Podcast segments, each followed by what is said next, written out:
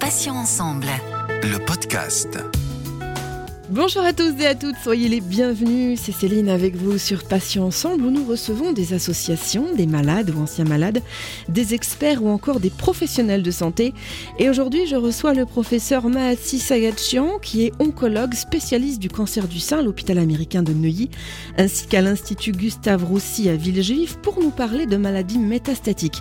Euh, professeur Sagatchian, bonjour, bienvenue et merci d'être avec nous ce matin sur Patients Ensemble. Bonjour, merci beaucoup pour votre invitation c'est un plaisir de faire cela avec vous. Première question, professeur, comment peut-on définir une maladie métastatique? Alors, le cancer métastatique, c'est la situation où les cellules cancéreuses sont en fait partie de l'organe initial où elles se trouvaient, euh, dans le sein pour un cancer du sein, dans le poumon pour un cancer du poumon, et ces cellules ont migré à travers les vaisseaux lymphatiques, les vaisseaux sanguins, vers d'autres organes et sont allées coloniser ces autres organes ça peut être l'os, ça peut être le foie, et c'est là où on parle de métastase, et, c'est ce, ce processus qui est la maladie métastatique. Alors, professeur, quelles sont les spécificités des traitements et parcours de soins des patients atteints de cancer métastatique? La particularité de la phase métastatique par rapport à la phase localisée, c'est que très souvent, comme la maladie est diffuse et qu'elle se trouve dans différents organes,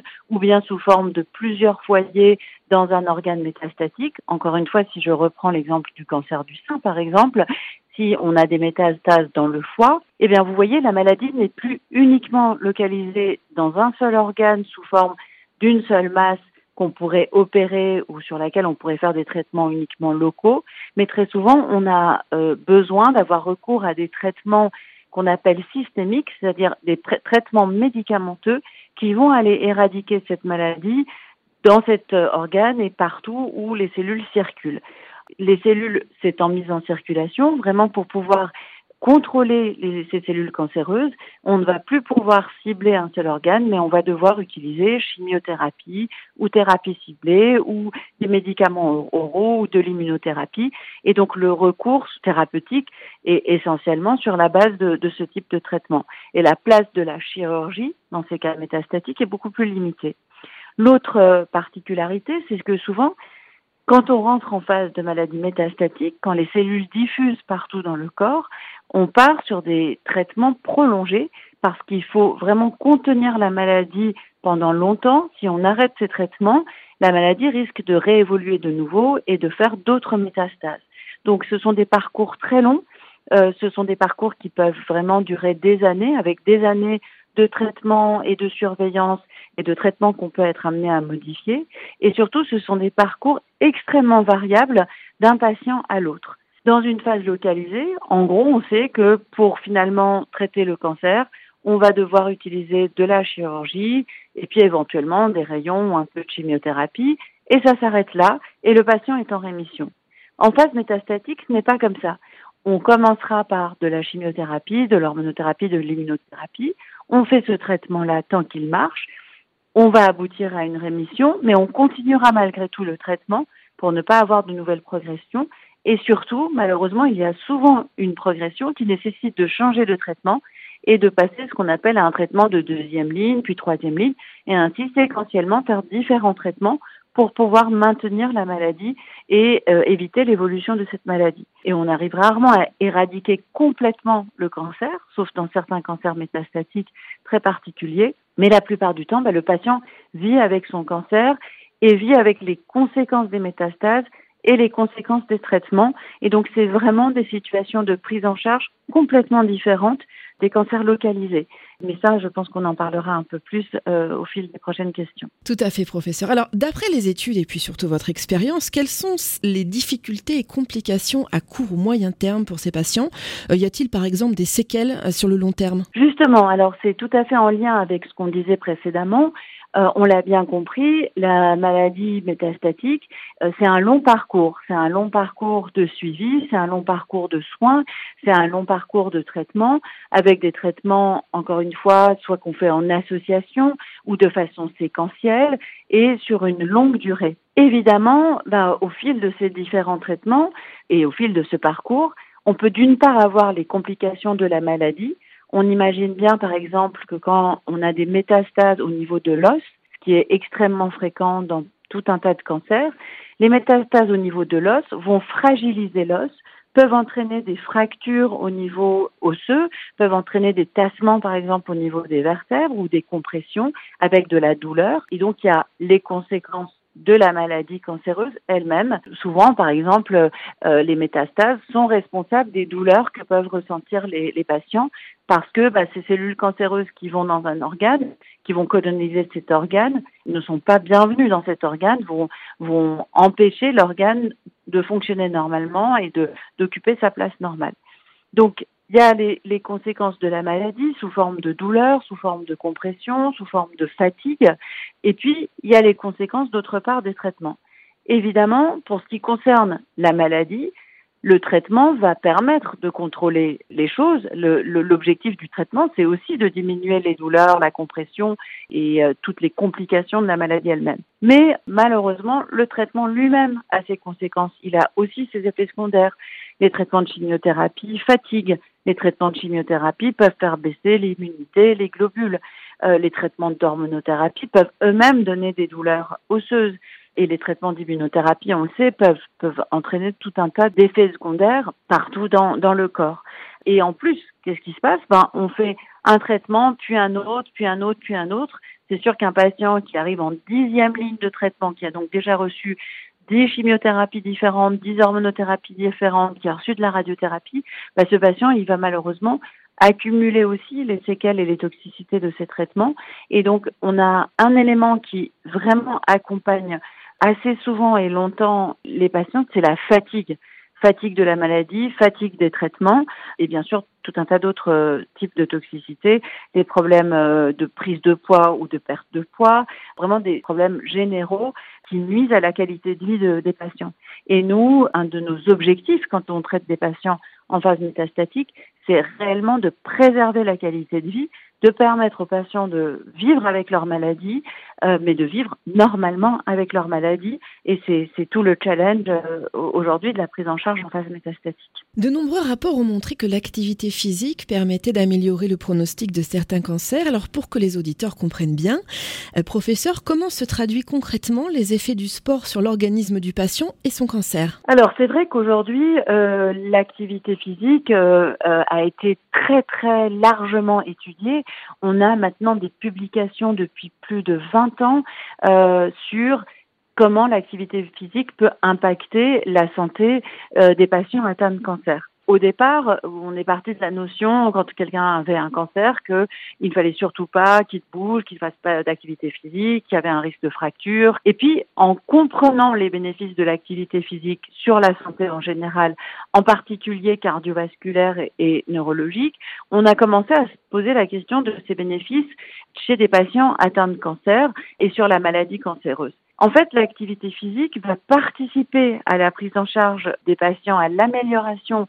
de la situation des patients par deux moyens. D'une part, sur, avec un effet de renforcement sur l'organisme du patient, parce qu'on l'imagine bien, quand un patient est atteint de cancer, c'est vraiment son corps, sous son organisme, qui va se mettre à lutter contre le cancer. On a besoin de mobiliser notre système immunitaire pour tuer les cellules cancéreuses. On a besoin d'être en forme et en bonne santé pour pouvoir supporter les traitements qui sont des traitements lourds de chimiothérapie, on a besoin d'avoir un cœur qui fonctionne bien, des vaisseaux qui fonctionnent bien, de ne pas être en surpoids, et ça s'est démontré, d'avoir une bonne fonction respiratoire. Tout ça, c'est vraiment être en bonne santé pour pouvoir supporter les traitements et lutter contre le cancer. Donc le sport va avoir un bénéfice majeur déjà par ce biais-là, par l'amélioration de la santé du patient et des propres forces du patient pour, lutter contre la maladie. Le sport va diminuer le risque de diabète. Beaucoup de nos traitements peuvent induire des diabètes et le diabète est un facteur qui aggrave la tolérance des traitements. Le sport va diminuer tout ce cycle de toxines inflammatoires que l'on sécrète quand on a un cancer et quand on a des cellules cancéreuses euh, dans l'organisme, elles mettent l'organisme en, alerte et créent de l'inflammation. Le sport va diminuer cette inflammation et le sport, on le connaît, est le meilleur booster de l'immunité naturelle de notre organisme. Donc ça, c'est euh, sur la façon dont le sport euh, agit contre les cellules cancéreuses. En fait, il agit essentiellement en, en renforçant euh, les, capacités de lutte de l'organisme, d'abord en vous donnant un corps qui est capable de supporter les traitements, mais aussi en vous donnant un corps qui a une immunité renforcée pour tuer les cellules cancéreuses. Donc il y a une vraie activité antitumorale de l'activité physique au-delà de l'activité de bonne santé. Et puis enfin, il faut surtout pas omettre ça, le sport est un facteur de réintégration sociale majeur. On sait les patients qui ont des cancers et des cancers métastatiques doivent souvent arrêter de travailler, se retrouvent souvent euh, un peu marginalisés et exclus euh, socialement parce qu'ils ne travaillent plus, parce que plus personne ne vient les voir, parce qu'ils sont trop fatigués pour aller voir leurs amis et faire leurs activités sociales. Le sport est vraiment un élément qui va remettre nos patients dans des groupes avec d'autres euh, au sein d'une communauté, qui peut être une communauté de malades, mais au sein d'une communauté. Donc réintégration sociale, c'est aussi un élément de renforcement psychique. Ça, c'est bien connu. Euh, le, le, sport entraîne la sécrétion d'endorphines bah, qui nous mettent de bonne humeur, qui nous donnent la pêche et qui nous donnent envie de nous battre et de continuer. Donc vous voyez que le panel d'action du sport est extrêmement vaste et euh, à tout niveau bénéfique pour les patients dans cette situation qu'est le cancer métastatique, qui est une situation de stress énorme pour l'organisme. Professeur Sagatian, alors que recouvre exactement la notion d'activité physique quand on parle d'un patient atteint de cancer? C'est une très bonne question. C'est vrai qu'on ne peut pas parler du même sport pour un patient qui a un cancer que pour n'importe qui ou pour un athlète de haut niveau. C'est pour ça d'ailleurs que le terme qui est le plus souvent employé, c'est activité physique adaptée parce que cette activité physique, elle doit vraiment être optimisée pour euh, offrir le plus de bénéfices aux patients et pour vraiment jouer ce rôle de renforçateur physique, psychique, ce rôle d'immunité euh, antitumorale. Mais en même temps, il faut que ça reste faisable. On imagine bien qu'un patient qui a un cancer métastatique, qui a des traitements lourds, ne peut pas forcément euh, faire un triathlon ou faire le même type d'activité que quelqu'un qui n'a pas de maladie et pas de traitement. Par ailleurs, il y a même des activités qui peuvent être dangereuses et qu'il faut euh, éviter. Il y a un risque de fracture, comme je disais, quand on a des métastases osseuses, parce que euh, on ne peut pas soulever des poids trop lourds quand on a des métastases osseuses, etc. Après, avec le, le nombre d'études qui ont augmenté et l'expérimentation et l'exploration de tout un type d'activités physiques différentes chez les patients atteints de cancer, on s'est rendu compte que, en réalité, la plupart des activités physiques restent possibles si elles sont adaptées en intensité, en durée pour les patients et qu'elles deviennent faisables pour nos patients atteints de cancer métastatique. Mais vraiment, tout est possible. Par exemple, typiquement, si euh, proposer de l'escrime à un patient qui a eu une chirurgie euh, ganglionnaire du bras, aujourd'hui, on sait que c'est possible et, même mieux, c'est bénéfique. L'aviron, l'aviron, on se dit, oh là là, mon Dieu, quelle activité difficile et lourde. Eh ben, l'aviron est devenu un des sports les plus pratiqués et recommandés en cas de cancer du sein. Donc vous voyez que le champ des activités physiques possibles s'est élargi et c'est tout à fait important parce qu'il faut, à mon sens, que cette activité physique, qui est un traitement, apporte aussi du plaisir et que on puisse proposer aux patients bah, des activités physiques ludiques. Beaucoup, beaucoup de structures ont développé, par exemple, des cours de danse et des activités de danse en groupe pour des patients atteints de cancer et avec des bénéfices qui ont été très largement démontrés. Donc, vous voyez, ça peut aller de la danse à la musculation en passant par l'aviron mais toujours encadré par des professionnels qui savent ce qu'on peut faire ou pas faire avec un patient qui est atteint de cancer, et sur des programmes, encore une fois, qui en termes de temps et d'intensité sont adaptés à ces patients. À votre connaissance, professeur, est-ce qu'il existe des mécanismes de prise en charge de l'activité physique pour certains patients, certaines pathologies et sous certaines conditions? Oui, alors c'est une question très importante, c'est une question qui est changeante, c'est une question qui est évolutive, de même que cette notion d'activité physique et de cancer est évolutive et de même que de plus en plus on se rend compte des bienfaits de l'activité physique dans la pathologie cancéreuse, en particulier en cas de cancer métastatique. Alors les lignes ont un peu bougé jusqu'ici la prise en charge de l'activité physique et l'offre de pratiques d'activité physique adaptée, la prescription en gros d'activité physique, passait essentiellement par euh, des associations de patients, associations ou réseaux de patients, associations comme la CAMI, Sport et Cancer, associations qui bah, finalement trouvaient leurs propres fonds, lèvent leurs propres fonds, organisent leurs euh, propres cours souvent en collaboration avec euh, des structures hospitalières ou des cliniques, ou parfois pas, parfois en collaboration avec des fédérations. Bref, il y avait vraiment des conditions de prise en charge étaient complètement dépendantes des associations et c'est encore énormément le cas. Ces dernières années, on sait que le sport sur ordonnance est apparu, donc la possibilité de prescription d'activité physique encadrée alors par euh, kinésithérapeutes, par des professionnels bien définis, essentiellement d'ailleurs des kinésithérapeutes, et vous pouvez euh, bon prescrire, euh, comme on prescrit de la kiné, des séances d'activité physique et de rééducation physique par le kiné, mais et, et ce pris en charge par l'assurance maladie. Mais malheureusement, le cadre de ces prescriptions reste extrêmement restreint et, contraignant. On imagine bien que via le kinésithérapeute, on ne va pas pouvoir déployer le panel existant d'activité physique et surtout dans les conditions qu'il faut pour un patient atteint de cancer métastatique et sur la durée. Et on voit bien que c'est totalement insuffisant et qu'aujourd'hui, eh bien, on peine tous à trouver les moyens pour proposer cette activité pourtant essentiel à nos patients pour les orienter vers des structures, pour que ceci soit pris en charge euh, d'une façon ou d'une autre et que le patient n'ait pas à payer cette activité, parce qu'en plus les patients atteints de cancer métastatique ont en général des revenus diminués et beaucoup de problèmes socio-professionnels et de revenus. Bref, aujourd'hui, eh ben, finalement, on est dans un système D où on essaye de se débrouiller avec les moyens qu'on a et puis où malheureusement parfois aussi on ne propose rien parce qu'on n'a pas les moyens ni les ressources de proposer quoi que ce soit.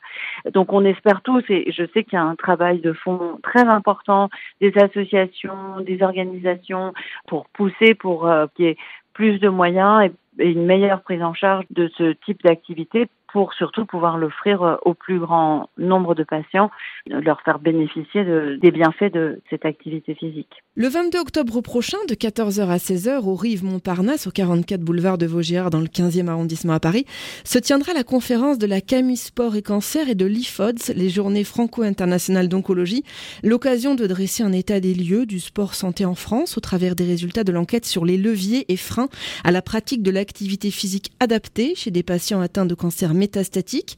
Euh, ces résultats seront présentés et discutés en présence de médecins et de patients.